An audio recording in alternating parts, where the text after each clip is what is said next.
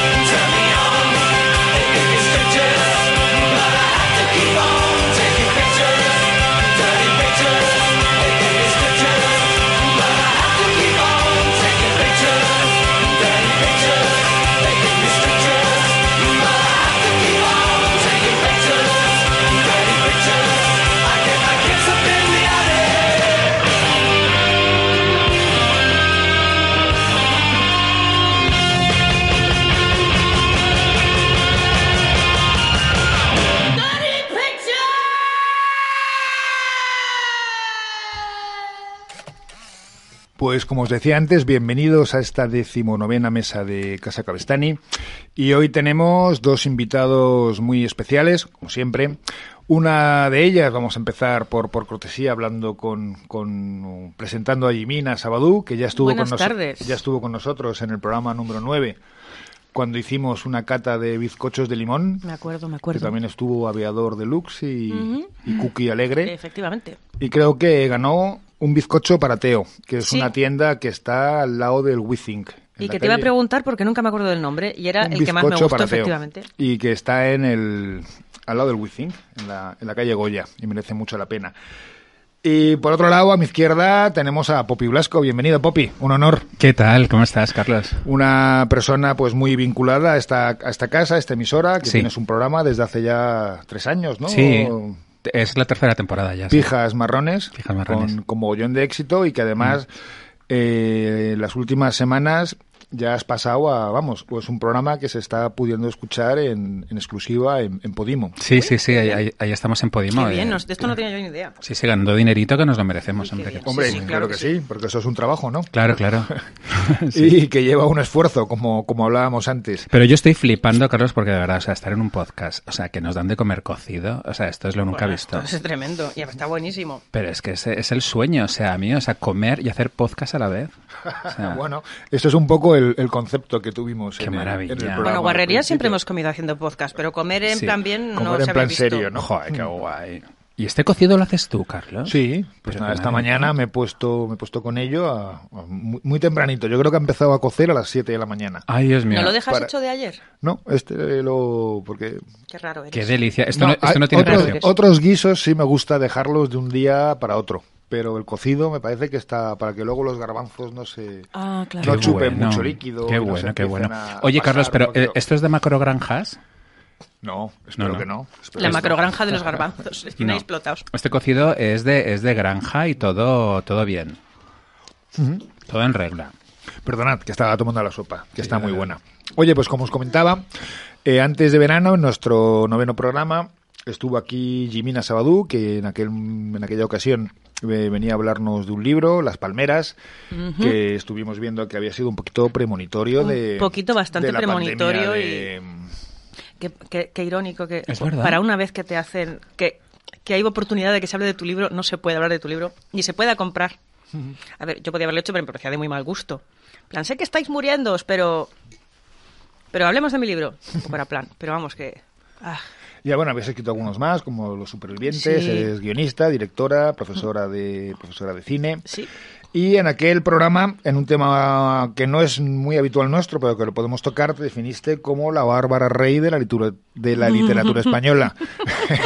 Entonces, Bueno, qué apropiado.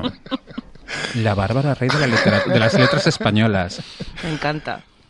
¿Cómo ves la situación actual de la nueva Bárbara Rey de la literatura? Pues- Vamos, de la vida social española. Eh, Y tú, Poppy, también, ahora nos, nos comentas. yo mi, mi situación, la mía mucho mejor. La de Bárbara Rey, la de verdad, complicada. Y el nuevo escándalo que ha salpicado a la familia real. ¿Cuál de todos? Mira, ya me el- pierdo. ¿eh? el- ah, el bueno, el divorcio. el divorcio. Pues mira, tengo una teoría, ¿vale? Aquí se puede Conspiratoria decir. también, ¿o no? No, creo que eh, Urdangarín eh, tiene poco rabo, porque si tuviese el grabo grande... ¿Tú grande- crees? Uy, no sé, Sí, ¿eh? porque ya lo hubiese adjuntado en los emails. O Mm. sea, yo la única explicación para que una tía a estas alturas esté con Urdangarín, para mí, es que tenga un pollón tremendo. Sí, tiene pinta, ¿eh? Pero eso dicen que tiene, pero dicen que tiene pinta. Pero si lo tuviera, ya lo habría adjuntado en los emails aquellos en los que era trabajo, corrupción, insultar a la familia y Sí, poner los cuernos a la mujer. hubiera dicho, "Tengo un El pollón". quinto elemento hubiese sido una foto. Tengo Bueno, ya lo decía el rey empalmado. Sí, pero pues estar empalmado estaba en Palma y, tener tres centímetros. Desde Palma decía. Ay, por favor. El duque empalmado. Esa chica, la señora que está ahora con él, o tiene mucho mérito o mucha cara, o, o realmente tienen un rollo súper cerdo, porque si no, no me lo explico. Tampoco me explico que alguien le contrate a un tío así en una bufete de abogados, pero... Hmm. Bueno, esos son contactos más bien, ¿no? Pero en plan, mira, aquí tenemos este tío que ha estafado a unos niños subnormales, eh, este es el tío que va a llevar tu caso. Bueno, pero en el No. fondo, yo creo que esto más que estafar a los niños normales, que no dudo que lo hiciera, lo que fue es usar, din- eh, quedar- apropiarse de dinero público. Si es ¿no? que fueron muchas Con cosas. el Palmarena y con. Fueron muchas el- cosas. A mí Urdangarín me aburre soberanamente, o sea, la verdad, no veo dónde está el escándalo en el que esté con una pija average de perlas en la oreja, o sea, en- o sea. Pero en cambio Bárbara Rey sí que me motiva mucho. Me parece que la historia de este país se escribe a través de, de Bárbara Rey, o sea, su autobiografía sería pues un paso de- por la transición española y toda la cultura contemporánea de este país, me parece lo más. Y sobre todo de Bárbara Rey me encanta ese momento mítico en el que la dejaron una maleta en, Ay, la, la en la puerta de casa y ella pensó que era una bomba porque la querían matar, entonces cogió la maleta, la tiró a la piscina, esperó a que explotase y cuando vio que no explotó se lanzó a la piscina corriendo a abrirla porque era una maleta de dinero. Creo, creo, eh, creo que la Le historia... habían dejado una maleta de Creo dinero. que la historia es vagamente distinta. Es ¿Sí? que estaba programada, si no me equivoco, ¿eh? programada para echar humo en un momento dado, porque el tema es que ya tenía un vídeo. Pero en Sí. esa época ya se podían hacer copias infinitas. En plan, si a esta Sí. señora le estamos dando dinero y sigue sacando copias. ¿Eh? Y algo así como que la maleta está programada para, para auto, auto, Destruirse. Como del inspector autodestruirse, Gadget, como el sí. inspector Sí. Gadget. Pero vio que empezaba a echar humo y la tiró a la piscina. Mm. Y luego era de dinero. Y luego era de dinero, pero como que tenía eso, como ella ve el dinero, abre, ve el dinero y dice, "Ah, vale, está todo ok. Cierra y... Qué guay. Sí. Bueno, Poppy es una persona que, pues casi casi desde que comenzaron las redes sociales, siempre ha sido muy muy activo, ¿no? En- primero Mm. en, en IRCs, en foros, Mm. y te has llegado a convertir en, en un referente, en un líder de opinión, ¿no? Ay, muchas gracias, muchas hombre, gracias. está claro. Y a mí me gusta mucho tu sección de Instagram de Te mueres por saber qué opino de. Ay, Me encanta. Sí, Me sí, encanta. sí, sí. Qué divertido, me lo paso muy bien opinando. Pero bueno, aparte de todo, eres periodista. Más curiosas son, perdona, las preguntas que me mandan. o que ¿eh? te mandan, Porque es muy fuerte lo, lo que me pregunta la gente, claro. Entonces, que claro, como no vas a opinar con esas maravillas que te preguntan. claro.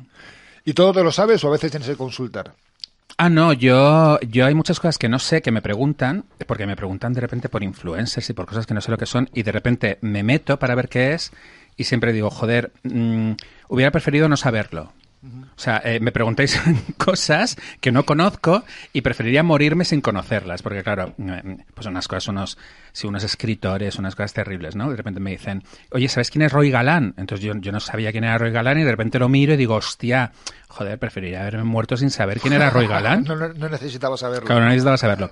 Entonces, pero, pero sí, en general, muchas cosas de estas, ¿no? Vi- vivir- o sea, regalan, pero si le conoce todo el mundo. Yo, yo tenía la suerte de no seguirle. O sea, no sé por qué. Resulta que, que- que no había coincidido con esta persona.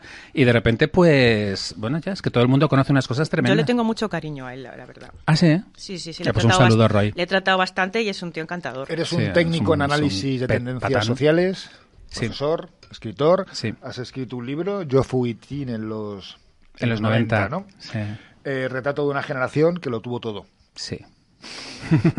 Hasta que lo dejó de tener. Y las generaciones de ahora no lo tienen todo o no lo van a tener todo. Eh, no, las generaciones de ahora no lo van a tener todo porque, mm, eh, bueno, pues ya después de dos crisis consecutivas se han dado cuenta pues que, pues que todo es muy, muy susceptible de venirse abajo. Entonces ya no van a tener, para empezar, no van a tener, no van a tener ambición, que es una cosa que teníamos mucho en los 90. La gente quería montar empresas, ser yuppie, tener éxito y hoy en día pues ya la gente se conforma con estar tranquila. Con, con tener salud mental se conforma la gente, sí. Mi hijo sueña con tener ¿Qué os parece este con- retrato generacional que he hecho? Mi hijo sueña con tener un casoplón con perros Sí. y ganar mucho dinero. Pues, Ojalá, lo oye, consiga. oye, pues si se lo dejas en herencia lo tendrá... No, yo no le puedo dejar nada en herencia. Pues nada. Pero tendrá que currárselo. Que se le ocurra, que se le ocurra. Yo creo sí. que la gente se muere por contar que tiene problemas de salud mental. Sí. Porque hay gente que se inventa, que se lo he visto, que se inventan diagnósticos. Sí, la gente "Esto está no pesadísima. existe". La gente está pesadísima con esto has mental. inventado. Bueno, pero más que inventar diagnósticos, eh, ¿no habéis visto que ahora eh, desde, las, desde las administraciones o desde el gobierno se quiere trabajar un, un poco en ese sentido? Sí. Están saliendo libros de gente más o menos famosa Sí. eh, contando sus experiencias, eh, sus malas experiencias con, con la mente. Eh, yo también las he tenido y he ido a profesionales y me ¿Sí? imagino que, que, que- que muchísima gente, ¿no? Mm. Entonces, da la sensación de que a- a- siempre se ha dicho que era un tema que se ocultaba y ahora de repente se está lanzando un exceso de información sobre el Mm. tema, ¿o no? A mí me da pena que sean siempre los que los que menos interesantes los que más hablan, de verdad. No hablo de, Dan- de Ángel Martín, porque me parece un caso aparte, pero ya veo un morro con el tema de las... Ay, chicos, Ángel Martín te parece interesante. Pues sí, sí, sí, ¿Ah, sí, me ha parecido. Además, su caso es bastante. Es, es fuerte, es un caso fuerte de, Pues nada, de- porque- de brote. Pues tío. que se lo cuente a su psicólogo porque a mí no me interesa. Oh, Yo, a ver, me parece que sí, sí que es un tío que es muy famoso que dices, joder, que este tío ha tenido esto. Pero así gente como, ay, me voy de redes porque. Por mi salud mental, no te vas de redes porque nadie te hace ni puto caso, hija mía. Además, me voy momentáneamente Claro. y luego a las dos semanas vuelven. O, o dramas, que algún drama reciente que todos sabemos, dramas que es como. Como yo el libro de Ángel. Martín no lo he leído, que te cuente sus experiencias, pues, depende. Pero bueno, yo creo que es una llamada a la gente, oye, que si estás mal, vete al médico, ¿no? Sí.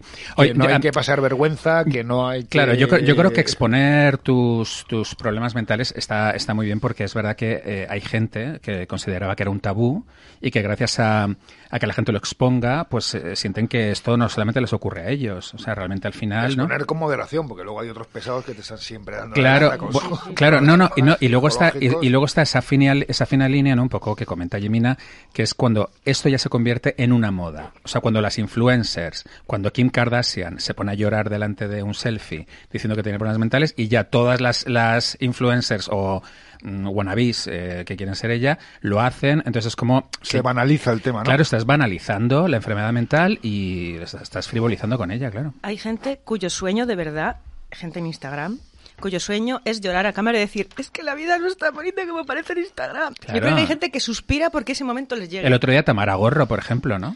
Bueno, bueno, bueno, bueno, bueno. La que se compró niños y luego los dejó tirados. Claro, claro. Entonces, bueno, No, porque le subieron el precio de comprar el niño y dijo, no, me imagino ahí a Tim en el orfanato Mm. Diciendo, oye, mira, Tim, que el futbolista y la otra no vienen a por ti, lo siento. Mm. Tendrás que seguir cogiendo piedras de la calle y Como en pintando. vergüenza, ¿no? Devolving the baby. Sí, Devolving, exacto, Devolving the Baby, fue Devolving the Baby. Pues así estamos. Entonces yo creo que al final es una línea muy fina, que hay que saber si se está cruzando o no, ¿no? Todo eso, de la salud mental. Ay. Menuda movida.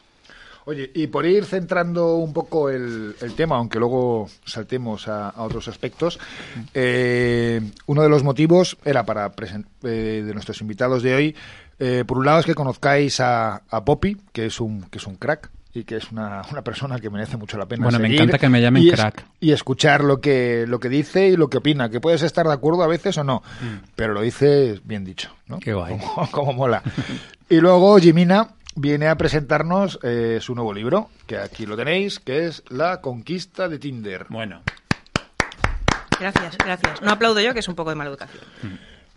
Cuando viniste antes de verano, este es el libro que nos comentaste, que a lo mejor salía en septiembre, ¿Y qué ha pasado enero? ¿Qué pasó Sí, enero, no? Sí, porque mm, entregué un primer borrador, lo dejé reposar.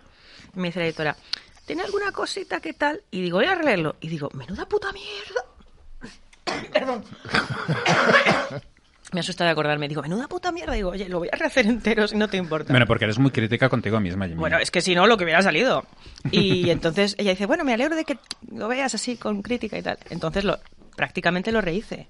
O sea, las ideas son las mismas, pero la manera de exponerlas dejaba mucho que desear. Así que, y por eso se retrasó. No sé si esto es un exceso de sinceridad, pero... Bueno, pero ¿de qué va el ¿Y libro? por qué un libro sobre Tinder? Pues porque, a ver, yo entré en 2017 o 18 en Tinder, más bien 18, porque me quería vengar de un, de un gilipollas. a ver, de un mando intermedio, ojo, no, no una cosa amorosa. Tinder es una aplicación para, Sí. para ligar, donde pues tú la gente sube sus perfiles, Sí. unas fotos y te metes en una pasarela donde te van seleccionando, ¿no? Y Sí. por lo ¿Dónde te conviertes en un swipe a la izquierda? Sí, efectivamente, es como, Poppy lo recordará, tú yo creo que no, es como votamicuerpo.com, que era una web estupenda, donde te votaban un montón de canis y un montón de... eh, Como el sexy o no, ¿no? Era sexy o no y vota mi cuerpo era lo mismo, básicamente, era muy parecido. Eran webs estupendas, pero Tinder la ha hecho para todos los públicos. Mm. En plan, que sea muy sencillo de usar, porque es como un videojuego, es como un videojuego así de esto un poco exigente, tipo el Candy Crush o cosas de estas. Y lo usa todo el mundo. Pero claro, ellos no dicen ahora para ligar o para encontrar el amor, porque eso te da para atrás. Dicen, conoce gente. Sexo, amor, curiosidad. Sí, son, son los las- tres, las los tres maneras de entrar. epígrafes que o las tres Sí. Pero que much- que es- unas serán engañosas, me imagino, ¿no? Es que mm, por curiosidad entra mucha gente y poco se queda por curiosidad. Esto- Mi, mi amigo me hizo el perfil, ya. Ya. Eh, por sexo, mm, gente, pero antes de empezar comentábamos Popi y yo que es, es muy difícil conseguir sexo en realidad. Porque luego a la gente le da pereza.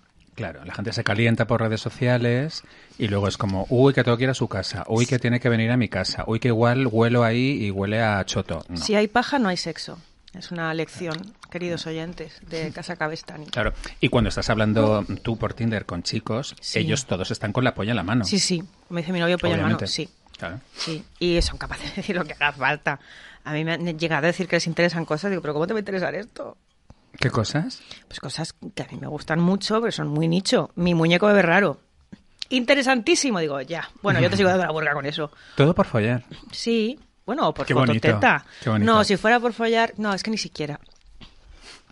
Eh, pero eh, he visto que hay una fenomenología muy peculiar, que es el, sobre todo, el, eh, fa- la falta de consecuencias. Normalmente, eh, que era Comte, o a lo mejor me equivoco, que hablaba del estadio este como eh, de ciudades pequeñas, que tiene un nombre, se me ha olvidado, donde había un control social porque todos conocen a todos y todo el mundo está vigilando, con lo que la gente guarda las formas porque te están colocando, o sea, te están viendo y que en las ciudades ya no, ya no está. Y que por eso la gente se comporta de otra manera. Aunque, en plan, que te portes bien simplemente porque te puedan pillar. ¿Y el comportarse ensayo bien.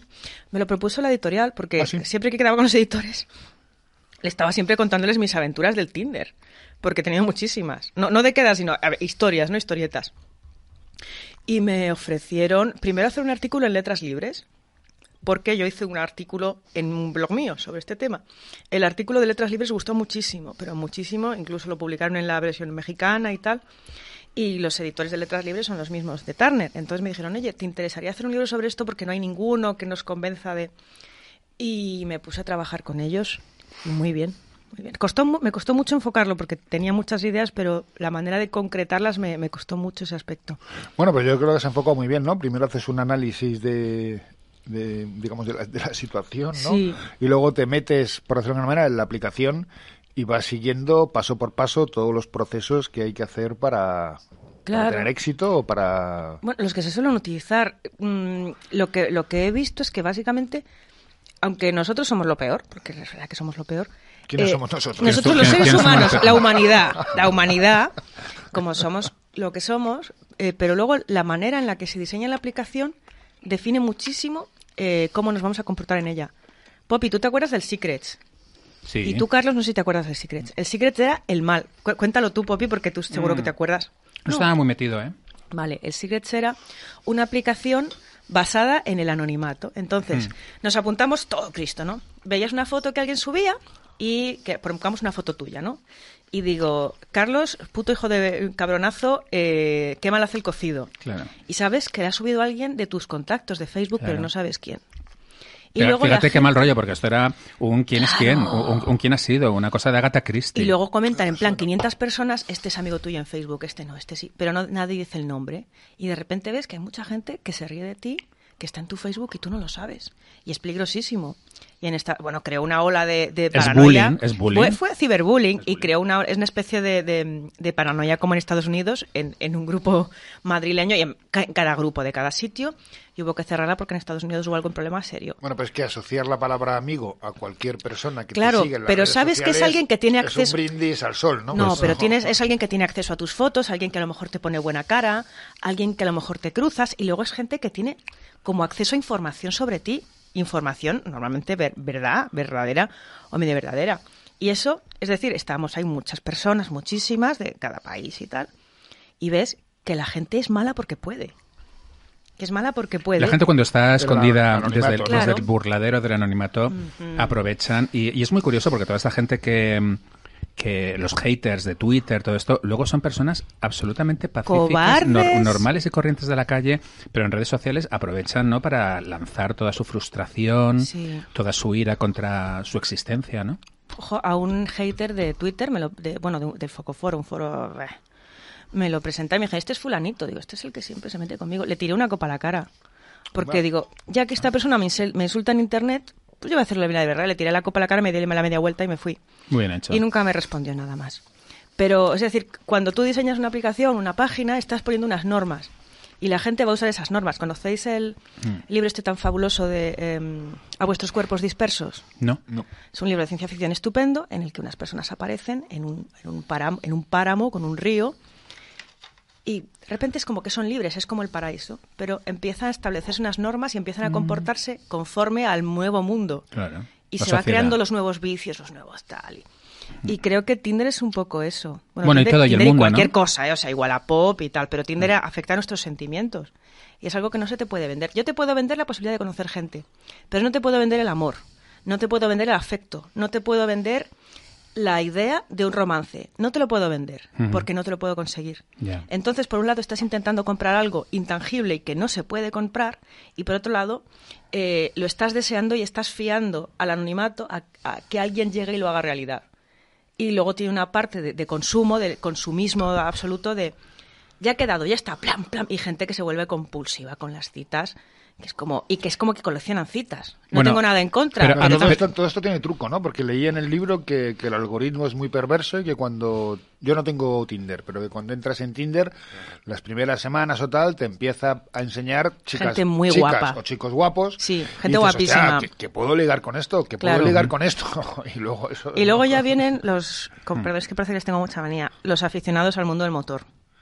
Qué morbo, ¿no? No, es que me, me cansaban muchísimo. Sí, no Divorciados, los- moteros, no puedo con Oh, ellos. moteros. Siento, lo siento.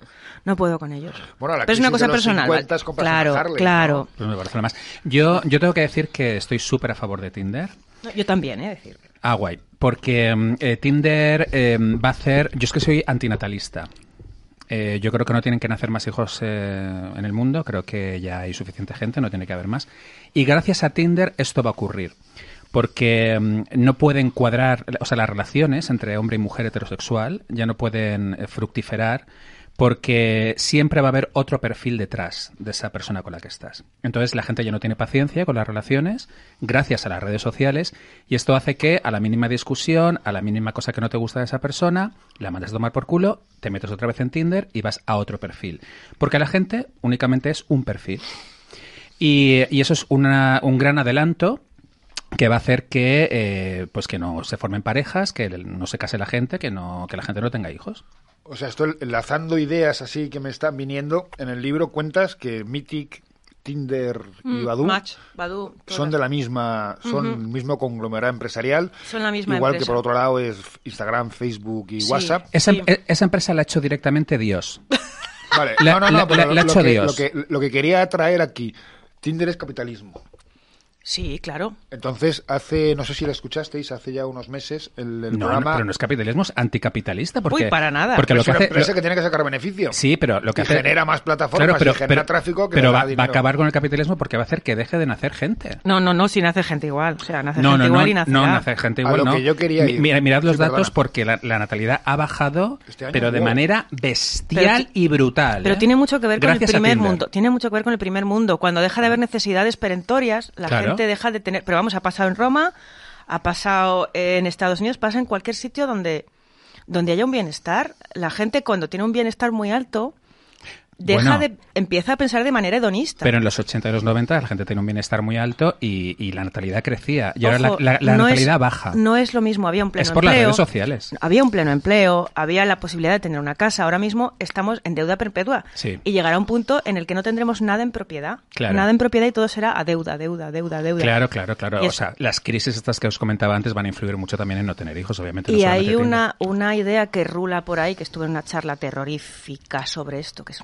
está muy en la derecha y muy en la extrema izquierda y extrema derecha, que es no, la, no lo que propone Podemos, ¿vale? Es que la gente, como va a haber gente que no vaya a tener trabajo, Mm. que se les conceda un subsidio vital, porque nunca van a acceder a un trabajo y que estén como vegetando.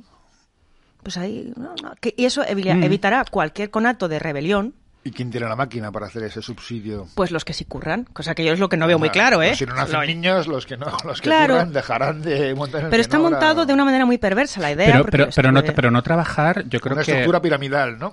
Eh, no, básicamente dejar a la gente desfavorecida con un mínimo acceso a la comida y al agua y la bebida y al calor para que no se revolucionen y no accedan a nada mientras el, mientras el mundo sigue con su oligarquía normal y corriente. Me pareció un poco loco, pero luego ya cuando empezaron a entrar en cosas de, bueno, es que hay países que no están preparados para hacer una democracia, no todo el mundo puede una democracia, uy. ya empezaron en cosas que me, me pareció interesante mm, y no me pareció tan, tan imposible. Hombre, pero yo creo que, a lo mejor patino, ¿eh? Pero yo creo que en algún momento de Podemos, en sus orígenes, llegaron a cuestionar que Bueno, los votos siguen, ¿no? valieran igual. Que Al, lo princi- mejor al- no ¿Cómo, val- cómo, cómo? al principio sí. Que no todo el mundo tenía... Ah, bueno, idea. pero siguen con eso, que el voto, los votos de los viejos no valen porque votan a la A derecha. derecha. Ya, bueno, que me parece muy fuerte. Espérate a que lleguen ellos a viejos, ya veréis qué risa. Ya verán qué risa. Pero bueno, que os quería decir, hace tiempo en el programa que tiene aquí Lenore, de entrevistas, en Truco Trato, trajo a Juan Manuel de, de Parada y dijo una frase que me llamó mucho la atención y es que el, el capitalismo busca que no haya familias. Por eso lo asociaba a estos conglomerados empresariales globales, como es la empresa de Match o, No o me parece Facebook y ninguna tal. locura, ¿eh? Porque dice, Pero el no, pues, capitalismo no- no lo quiere que tú te centres en ti, en ganar dinero, en trabajar, en favorecer al capitalismo, al- a la empresa, en que tú te encuentres mejor tal. Y para que tú hagas eso, la familia te sobra. Bueno, está bien que tengan hijos los muy ricos y los muy pobres. No, pero no me cuadra porque luego el- eh, los, neoli- los neoliberales dicen que hay que fomentar la natalidad precisamente para que haya gente que pague nuestras pensiones, etcétera. Entonces no me cuadra mucho eso de que el Bueno, pero capitalismo... yo creo que las pensiones van a desaparecer en un medio. Hombre, van a, que- yo creo que se van a ir congelando hasta que llegue el punto que sea como una especie de un billete de 50 euros que te dan ahí como de broma. Claro. En un papel enorme, así. Mm. Nada, lo- nada, no... o Entonces, sea, a lo mejor, No hay que parar. es- estas empresas, Jope, a lo mejor van por ese lado, ¿no? Por, por fomentar que no haya Mm, Bueno, yo creo que, a ver, yo conozco a dos personas que trabajan ahí. en Tinder o, en es- sí, o en estas En empresas. este tipo de empresas. y ¿Y qué hacen? ¿A qué se dedican ahí? Pues es un perfil, no puedo decirlo porque ya voy a revelar no- nombres. Mm. A mí son dos personas que me caen muy bien. ¿De acuerdo? Me caen muy bien. Bueno, pero, para, para ti te cae bien Roy Galán. Pero es que una cosa es a lo mejor que yo no estoy de acuerdo muchas veces con lo que escribe y otra cosa es cómo eres como persona. A mí me interesa cómo es la gente como en la vida real. Yo creo que tú eres lo que escribes. Yo, yo intento serlo, pero vamos. Tú y todo ah, el no dices todo el mundo. Yo creo que no. La ¿No? gente miente más que habla. ¿Sí? Sí, la gente miente más que habla. Roy miente. Eh, no, no, él lo piensa, pero Roy se comporta luego en el tú a tú eh, como una buena persona. Es que Roy es buena persona. Mm.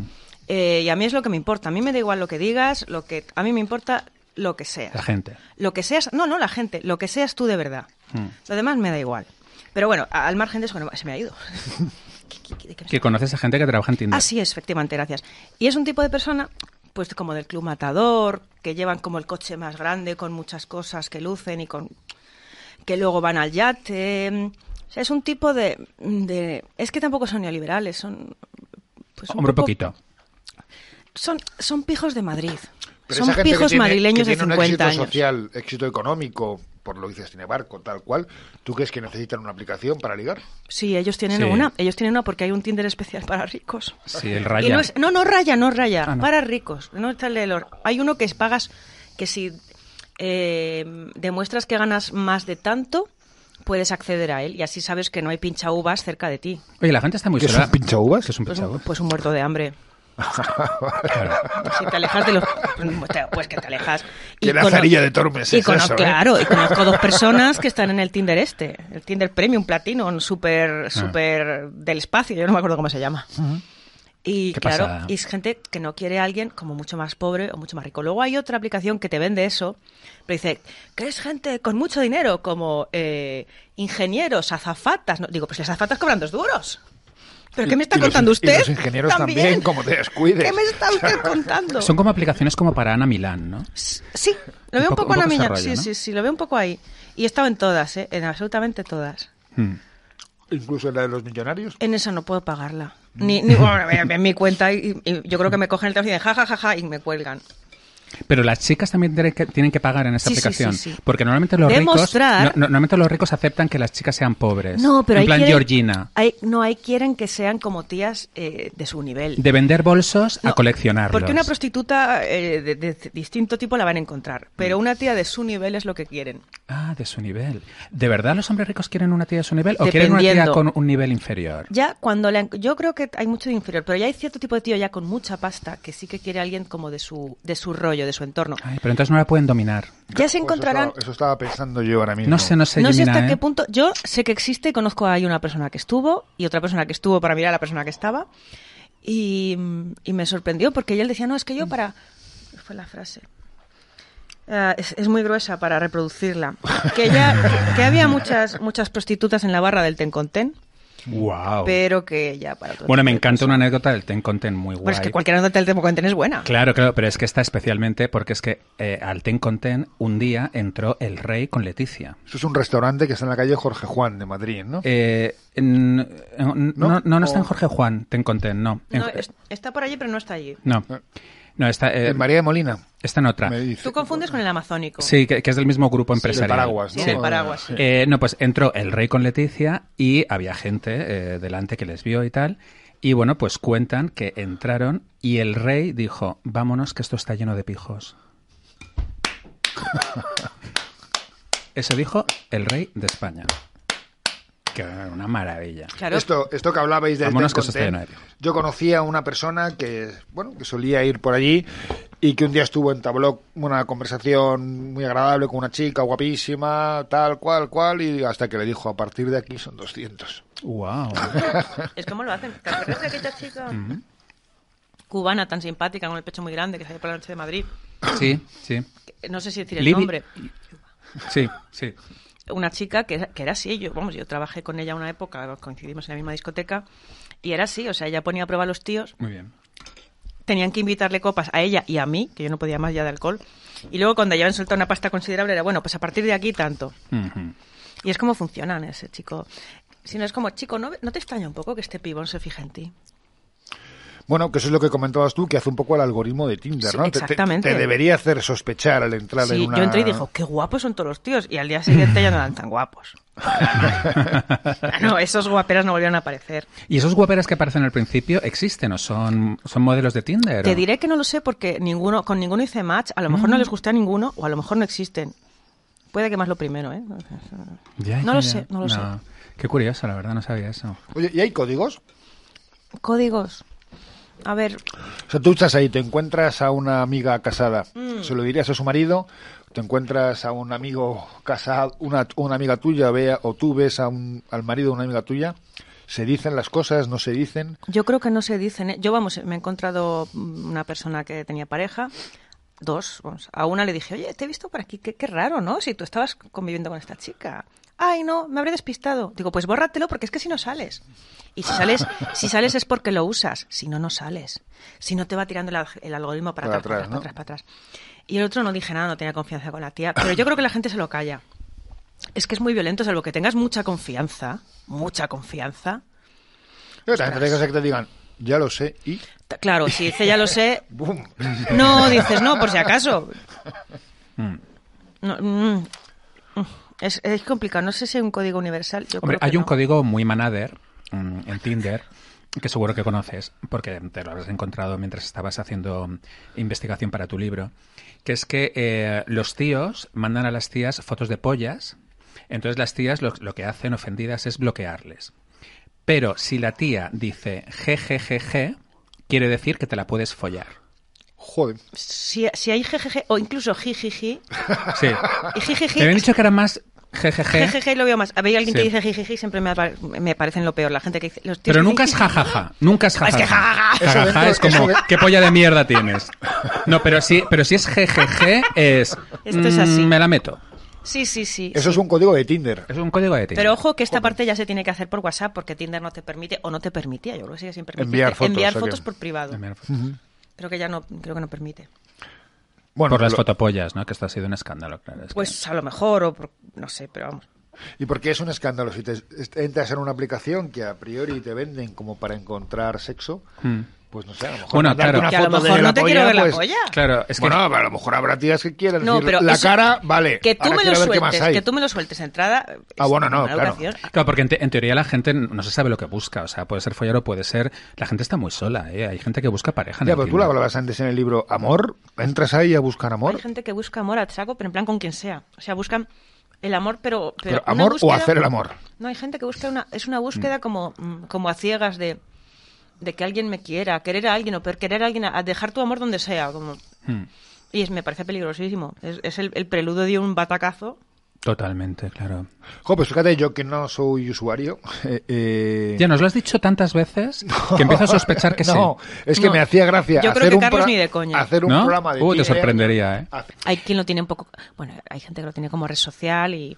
El problema de Tinder es que es que mm, se corrió un poco la voz entre los manaders que, que Tinder ya sobre todo la gente estaba para buscar relación sentimental. Uy, o, sea, o sea, que al final sí. no era muy para follar. Entonces la gente que quería follar se fue a otras aplicaciones como POF o como otra que se llama Adopta, Adopta un tío. Ay, adopta me parece lo peor. no que, me gusta nada. que está pensada, eh, pero es como que los manaders saben que las que están, chicas que las chicas que están en Adopta están más para follar Sí. que en Tinder. A ver, también hay una cosa que es como súper alarma, alarma, red, alarma roja, red flag. Que es cuando un tío pone, no busco rollo de una noche, es que es Mm. eso, es un mentiroso y, un, y ese solo va a follar, ese es lo peor. No busco rollos de una noche, ya. Mm, Y yo estoy aquí por mis partidos de pádel. Oye, también. Jimena, ¿y, y cómo es de fuerte que en Tinder haya tantas fotos de hombres en uniforme de policía? Ay, no, no, no hay tantas en Tinder, ¿eh? ¿No? Porque, además, porque ahora lo ha prohibido la poli. Claro, pero lo han prohibido porque había muchas. Claro, porque era un cante... Bueno, y en Badu era un O canteo. sea, todos los policías Sí. en Tinder se subieron una foto no dejan, de uniforme. ya no dejan. Porque Y eso, por por- eso- porque eso pone mucho. Hombre, claro, y sienta muy bien. Y la mujer cuando ve en Tinder una foto de un policía dice, Es like este, automático". este me va a proteger. No, yo creo que piensas que te van a, que te van a empotrar a contra el con la porra, somier, ¿no? pero muy bien. Cuando en realidad un policía no empotra, porque, porque ellos están muy preocupados por, o sea, por lo legal. Los policías se preocupan siempre por ¡Oh! lo legal. Bueno, menos, menos meterse coca, menos meterse coca. Menos meterse coca. No sé qué decirte. Mm, vamos, yo sí que estuve con Es más fácil hecho- que te empotre en un momento dado un bombero. De hecho, mira, te voy a leer la dedicatoria. Bueno, está dedicada a varias personas, ¿vale? Pero muy en especial a un madero del Badú. ¿Qué tal todo por Marinador? Envíame una postal, me encantará saber de ti. ¡Wow! ¡Qué bonito! Policía, marinador, qué conceptos juntos que me encantan. Sí, bueno, bueno, bueno, bueno. En realidad estaba en Vétera, pero... Que era un policía local de allí. No puedo decir porque tenía como carguito. Ah, bueno. Nacional. Era, era un- una persona que dices, ¿cómo esta persona está en el cuerpo de policía, por favor? Y dices, qué peligro Público. Pero un tío estupendo, si- siempre y cuando no se enamore de ti. Hmm. Oye, ¿cómo vais con el cocido? Yo ya casi lo tengo Yo voy a- yo te- te que está veo. mal de la Yo boca. ya. Muy rico, he comido Yo voy como ¿eh? puedo, me está encantando. Y, y Es que esto de comer y hablar es complicado. ¿eh? yo, complicado, a ¿eh? todo esto, yo nunca le había hecho. Bueno, es que mi, mi madre hace un cocido muy particular. Nunca había visto con morcilla y me parece una gran decisión. Le da sí, un como sabor muy hombre, guay. claro. De Da todo, muy buen hay que sabor. echarle de todo. Yo lo que no he hecho es repollo. Y sobre todo menos para traerlo Y aquí. haces muy si bien, no y haces el muy bien. Eso para sí los lo que echa mi vengan madre. luego. No, echa Señora. Sabadú, por favor, retira el, retira el mm, repollo de las narices. Oye, pues ya que estamos terminando con el cocido, vamos a hacer una, una pequeña pausa, rematamos los platos y volvemos ya con, con el postre, que en esta ocasión es una tarta de manzana. No me digas.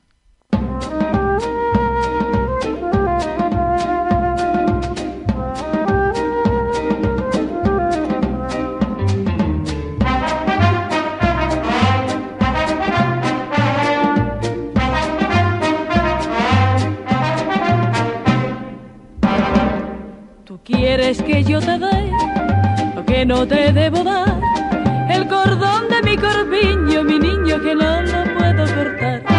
El cordón de mi corpiño, mi niño, que no lo puedo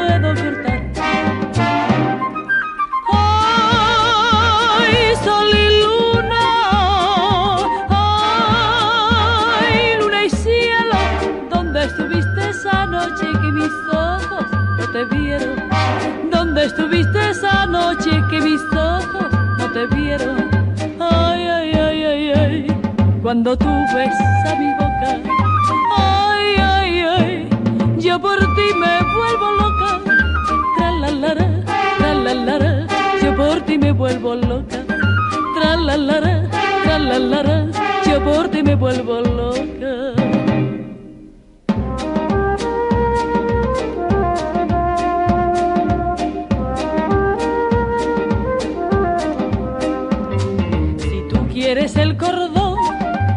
Te traigo aquí, pa' que cortes el corpiño, mi niño, que no lo puede sufrir.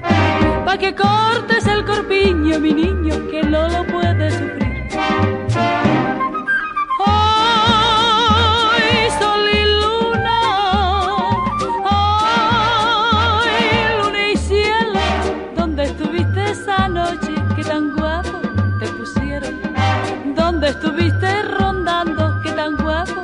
pusieron?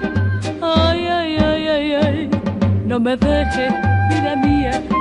Ay, ay, ay, que sin ti no sé qué haría. Tra la la tra la la que sin ti no sé qué haría. Tra la la tra la la, que sin ti no sé qué haría.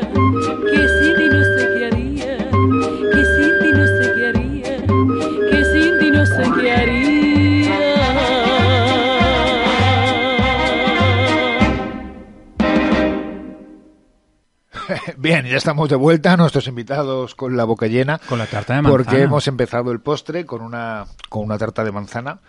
Y no vamos a tomar chupitos hoy porque tanto Poppy como Jimina tienen serios compromisos una vez acabado el programa. Y ya me fastidia, Y tampoco ¿eh? es plan Bueno. de irse ahí un poco entonado. Yo iría, pero es que no me da tiempo. Bueno, yo, yo es que además no bebo, pero tú sí bebes, ¿no, Jimina? Yo sí. Bueno, a ver, suena, suena como que soy una alcohólica. Antes bebía bastante más, ahora ya bebo poquito, porque de repente me ha dejado de divertir. Sí, es que nos hacemos mayores. No, no, que ya no me, que no me da, que no me sube. Ah, no te sube. Entonces estoy amargadísima. Pues Me es una que pena. Si no te subes, que tienes que beber más hasta que te suba. Es que ya vomito, o sea, ya noto que vomito. Ya No, no sé, no sé, a lo mejor es una autodefensa de- del estómago, yo creo que eso es. sí. Debe ser. Bueno, que foto más traicionera, esa no la voy a subir. Foto No sé, de alguien porque te sacó la peor foto, de tu- la típica foto que se hacía en los 90 cuando había carrete. Y dices, ¿por qué saca una foto de un tío en un banco con un vaso? Pues, pues ese tipo de foto. Eso hemos hecho. Te hemos pillado con la boca llena a ti también, me Carlos. ¿eh? Qué rica la tarta de Joder, manzana qué bien esta, qué cocinas, pochadita, ¿eh? qué maravilla. Oye, os quería preguntar, ¿habéis Qué visto suerte la- tu mujer, ¿eh? ¿Has visto la polémica que ha habido con, Parada, con el programa de Lenore y Lucía Echeverría? ¿Cuál? Pues la semana pasada yo Hmm. creo que estuvo aquí, hizo algunas declaraciones. Sí, lo compartió Elizabeth Duval, que fue la, la aludida de Lucía Echevarría, que Lucía Echevarría dice, bueno, tú como que debes de tener huevos, debes de tener cojones. Bueno, me parece una vergüenza Lucía Echevarría.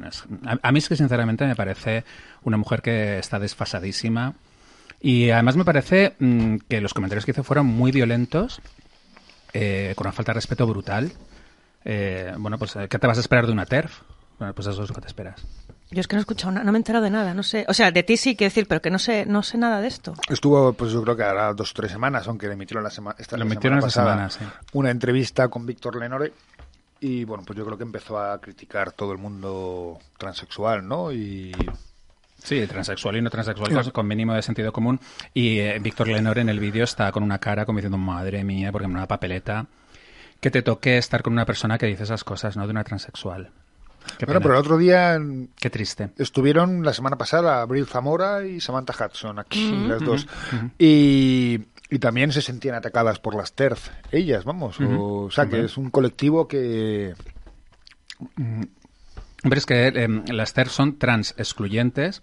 Entonces, eh, yo, yo tengo amigas transexuales que han ido al 8M y que de repente han estado en la manifestación y, y, pues feministas TERFs les han dicho, vete de aquí porque este sitio no es el tuyo.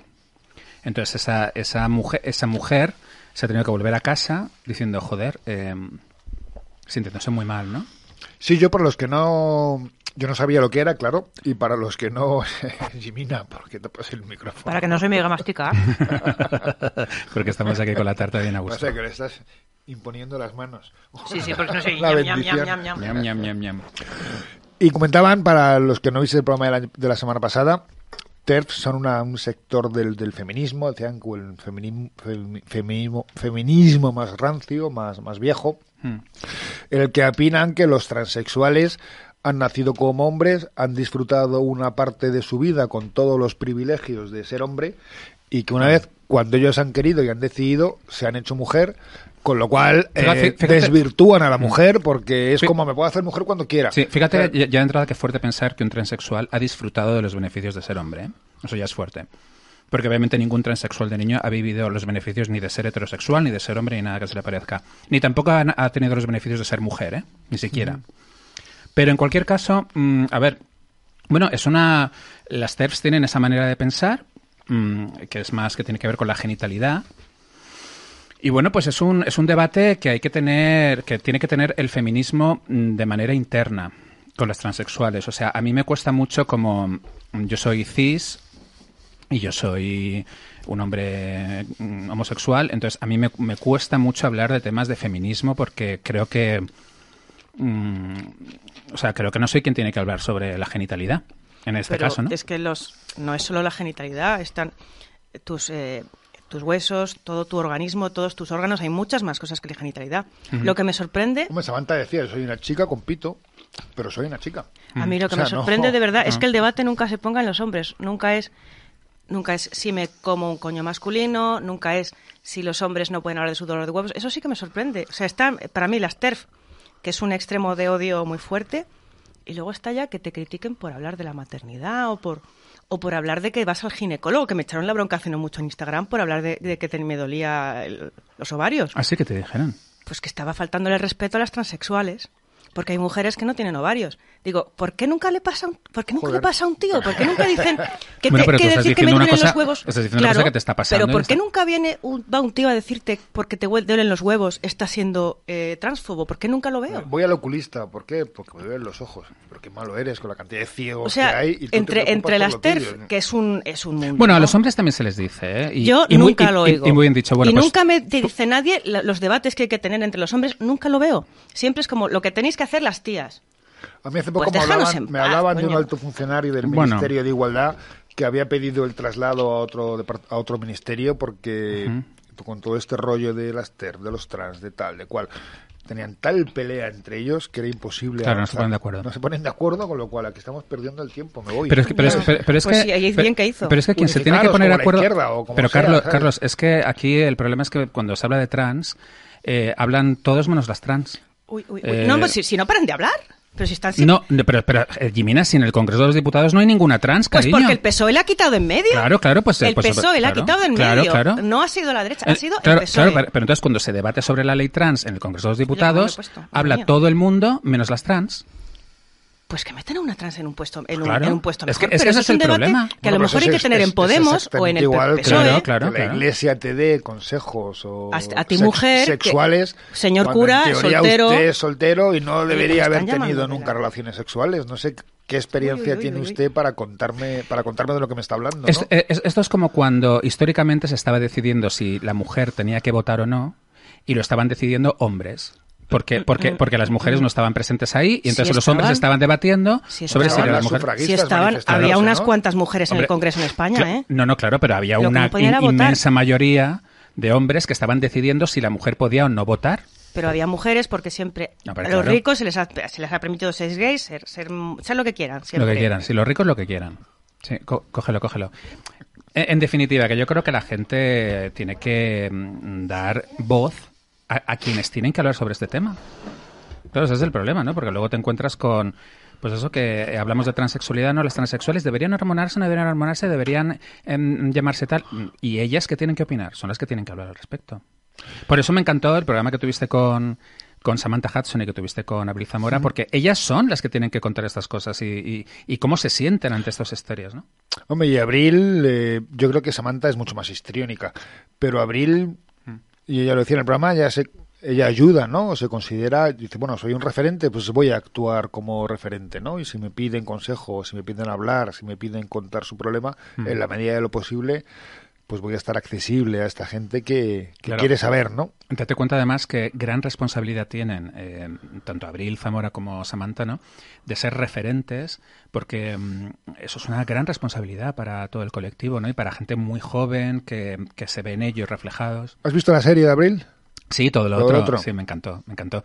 Y, eh, y me encantó además cómo ella expone ¿no? sus problemas, su personalidad, eh, cómo se moja a la hora de hablar de sí misma. O sea, no se esconde detrás de, de la mentira, de la ficción, ¿no? sino que utiliza la ficción para, para mostrar sus sentimientos. La verdad es que me gustó mucho ese enfoque. Ella nos contaba que ya tenía escrita una segunda y una tercera temporada. Sí, Y a ver Sí. si, si tira para adelante con, con ellas, ¿no? ya, ya, ya, ojalá, porque la verdad es que está fenomenal. Sí, sí, ganas de ver la segunda temporada, la verdad. Hombre, yo la verdad es que la, la he visto, me, me ha gustado mucho y independientemente de, de lo bien que se hace ella y cómo, cómo se muestra ella, Mm. pero bueno, eh, tampoco trata el tema permanentemente, ¿no? Sino No. que está ahí, está latente, ahí, ahí aparece en determinadas ocasiones. Mm. Hombre, el otro día cuando estuvieron ellas dos nos hicimos el propósito de que no saliera ni la palabra LGTB ni hablar de tal Ujú. y cual y cuando el primero que dijera tendría que tomar un chupito. Decís todo lo otro, ¿no? De- Todo- todo lo otro de Abril es- Zamora. Esa persona tiene mucho talento, o sea, Mucho, sí. es, es una tía que escribe muy bien Mm. Y ac- actúa bastante bien también. Sí. No la he visto todavía, pero ya la veré. Ah, te va a gustar. Yo creo que sí, es que te- le tengo bastante ganas. Es que Mm. parece que le voy a partir la cara. a la serie, a la Te- serie. Te tengo ganas. No, es lo que decimos, que además se moja mucho personalmente, ¿no? Con Mm. vivencias suyas reales y está muy bien. Ay, Pues ¿Qué te claro, de repente... Irina? ¿Qué? ¿Qué te pasa? Que nada, que había pedido que se retrasasen 10 minutos y nadie se lo ha dicho al señor conductor, ¿Y con lo que el señor qué? conductor, pero me ha dicho que espera tranquilamente. Ah, está por aquí. Me estoy terminando una tarta de, de manzana, señor. ¿Queréis más tarta? No puedo, señor, al ritmo que voy. Qué rica, por favor. ¿Y qué más proyectos tienes tú, Popi? Confiar en que vas a seguir con tu, con tu podcast. Sí, sí, sí. Luego también, eh, bueno, un libro que vamos a publicar en abril, ¿Así cuál? eh, Cine, Cine Crash, eh, en la editorial Dos Bigotes. Y bueno, pues ya vendremos a hablar de ese libro. ¿Y con quién lo publicas? ¿Con... Con Dos Bigotes, la editorial Dos No, pero- Bigotes. eh, o sea, ¿Lo haces solo tuyo o lo haces con alguien? Solo mío. Yo no, Ah, no, yo- como he dicho que vamos a publicar, pensaba que lo estabas Ah, no, coescribiendo no, con como que lo voy a publicar vale, con, vale. Con, con mis editores. ¿Y por qué así tipo de cine es? Eh, voy a hablar sobre mitos eróticos de la infancia a través del cine. Eh, como nuestro despertar sexual eh, a través de pues, actores que vimos en pantalla. Ya que al final los maricones pues no podemos tener una infancia normal ni una adolescencia normal porque no podemos tener novios en el colegio y nada de esto, pues lo vivimos con las Y películas. todo a partir de los 90. ¿O te vas no. a ir a Susana Estrada? no, no, y no, Uy, sí, no, no, nos vamos a generación boomer. Vamos a empezar por Hércules, o sea, por, por los primeros tarzanes del cine y el peplum y vamos a acabar hasta los mitos eróticos de Euforia. O sea, vamos a hacer un recorrido por toda la historia de los mitos eróticos homoeróticos y filogays. Qué bueno. ¿Y cuándo sale? En abril. O sea que ya estará, ya estará casi, ya estará revisando, ¿no? Estoy revisándolo, sí. ¿Muchas páginas? Bueno, eh, todavía tengo que ver porque es que no sé muy bien cómo va a ser el, eh, lo de la fuente y todo esto. Mm, tiene unas paginitas, sí. Sí, sí. Qué Sí. bueno. ¿Y tú, Jimina? Yo, Aparte de acabar de presentar Mm. este libro y tus... pues en julio saco una novela corta de terror. ¡Ay, de terror! ¡Qué sí, guay! de terror, que es de mm, Pijos en Tarifa Mm. Y Horror Cósmico, que son dos cosas que me encantan. Qué bien. Oye, y, eh, y ahora que voy a publicar un libro en abril, me gustaría preguntarte, Jimina, ¿se puede vivir de ser escritor? Si vendes mucho, sí. Ya, o, sea, Pero tienes que vender muchísimo. eh, o sea que no. ¿Qué suele ser? ¿Un euro un libro? Pues más o menos, pero claro, para ganar ese euro tienes que vender ese libro. Ya, ya. O luego puedes hacer lo que hace gente que no vende casi, pero que hay gente que tiene muchísima prensa y que no vende prácticamente. Pero luego como cosas satélites que le salen, que si una charla aquí, que si, que Sí. si un debate no sé dónde. Cosas si- satélite todas, Satélite todas. las que puedas. Así. Hombre, yo creo que cada vez mi entorno, la gente que, se, que a veces escribís más libros, eh, me los compro, yo creo que hay un re- una vuelta, ¿no? A, a escribir o... A escribir sí, a leer no sé. ¿eh? Yo intento leer, eh, me cuesta mucho porque estoy siempre, estoy que tengo cinco trabajos. Sí, yo creo que leer también, porque... O sea, estás como un centennial, que nos contaban aquí un día que tenían tres trabajos para poderse pagar la habitación y comer, y tú tienes cinco, joder. Y no puedo más, o sea, no puedo más, no puedo más. De hecho, ya estoy echando currículums al Mercadona y sitios así y lo dejo todo. Bueno, pero dejo tienes un todo. chofer a la puerta esperándote. Sí, pero para, para promoción, vamos, si fuera mi Estaba chofer. bromeando. No, pero vamos, lo, lo dejo todo y ya está. Y me voy a trabajar donde sea. Sí, o sea, a mí el ego no me da de comer. Oye, Mercadona que son 1.400, 1.425, 1.500 pavos al mes. ¿eh? Lo ha subido. ha subido Está un muy 6 por- bien, un está muy 6,5% me en voy a donde dinero, sea, ¿no? a donde sea, vamos. Pues yo sí creo que es un buen momento para, para hacer libros y para tal, porque la gente sí está leyendo más que antes. Y después del confinamiento, el confinamiento lo que hizo fue que la gente empezase a leer otra vez y la gente está comprando libros por internet, eh, ya no solamente en Amazon, que por favor que nadie compre libros Sí, en por Amazon. favor, basta, Pero, sí. pero existe una cosa maravillosa que se llama Iberlibro y la Mm, gente es compra. estupendo. compra- es una maravilla. Entonces, pues O ir a una librería. yo creo que es un. ¿También? Claro, también. Es un- sí, sí. Pero bueno, que si estás con el Omicron no es excusa para no Pero Iberlibro no comprar es libros. más para libros antiguos y de segunda mano. No, hay de todo. Ah, sí, hay libro sí, nuevo también. Sí, sí, sí. Y, o sea, porque es directamente además con pequeña librería. O sea, que, que si tú no puedes ir. Yo, yo he comprado eh, libros en Iberlibro de librerías de Alicante, a las que yo no, no, no iría y de repente pues he comprado ahí. Entonces, pues yo creo que es un buen momento, sí, para, para leer. La gente está leyendo. Oye, y ahora que estamos en un podcast, aunque a mí el mío me gusta más llamarlo foodcast, más que Foodcast, podcast, Es muy adecuado. porque comemos. Claro. ¿Qué futuro le ves? ¿A la comida? No, al foodcast. Ah. A los podcasts en general. A los podcasts en general. Bueno, es que ahora eh, no hay quien no tenga un podcast. Es que yo el primer podcast que hice lo hice hace eh, 12 años. Por eso te pregunto, porque Pero- yo creo pero- que tú y Borja, eh, Borja Prieto, sois de las personas que más años lleváis haciendo Sí, podcast sí, en España, sí, sí, ¿no? pues, pu- pues puede ser. Eh, Los había ya anteriores a los nuestros, ¿eh? Sí, pero vamos, de mi entorno, de la gente que yo conozco y Sí, tal. sí, pero ahora todo el mundo tiene un podcast como el que, el que tiene un perfil de Instagram. Y me parece una maravilla, la verdad, porque me encanta escuchar a la gente, eh, además en un momento tan visual, de tanto meme y de, y de tanta, tanto selfie y tal, me gusta mm, ver qué tienen que contar esas personas que hacen esos memes, que hacen esos selfies. Me encanta escuchar a la gente conversar. Me, me relaja muchísimo. Y además, como estamos todo el rato con los AirPods y tal por la calle, pues es que estás todo el rato escuchando podcast. Es un- Fíjate, en nuestro caso, la gente lo ve más que lo escuchan. Mm, ¿Ah, sí? También lo entiendo, sí, como sí, sí. Twitch, que estás ahí. Porque nos quieren ver comisquear.